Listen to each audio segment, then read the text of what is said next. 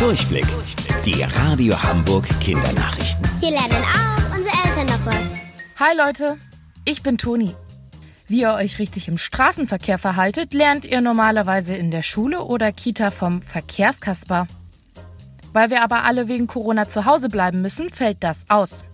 Macht aber nichts, denn der kommt jetzt einfach zu euch ins Wohnzimmer. Und zwar übers Internet. Dafür hat die Hamburger Polizei extra einen eigenen Podcast gebastelt. Da hört ihr zu und vertreibt nicht nur Langeweile, ihr lernt sogar viele wichtige Dinge. Zum Beispiel, was ihr alles für den Fahrradführerschein wissen müsst oder worauf ihr beim über die Straße laufen unbedingt achten solltet. So seid ihr top informiert und sicher unterwegs, sobald eure Schule oder Kita wieder aufmacht. Spannende Geschichten von der Polizei gibt's da übrigens auch zu hören. Alle Infos findet ihr auch bei uns im Netz unter radiohamburg.de. Verkehrsregeln sind nicht nur wichtig, wenn ihr zu Fuß unterwegs seid. Auch beim Fahrradfahren müsst ihr Regeln einhalten.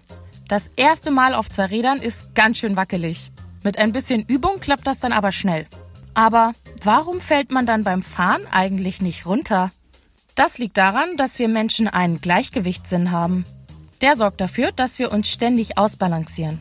Das passiert ganz automatisch. Probiert's aus und stellt euch mal auf ein Bein. Damit ihr nicht umfallt, macht ihr kleine Bewegungen zur Seite oder nach vorne. Euer Gewicht wird dabei so verlagert, dass ihr stabil stehen bleibt. Das machen wir auch beim Fahrradfahren. Aber auch die Reifen helfen euch. Sobald die sich mit ein bisschen Tempo drehen, bringen sie sich immer wieder selbst ins Gleichgewicht. Deswegen macht es auch nichts aus, wenn ihr zum Beispiel mal über einen kleinen Stein rollt. Wenn ihr ganz langsam fahrt, drehen sich auch die Reifen weniger und kommen ins Straucheln.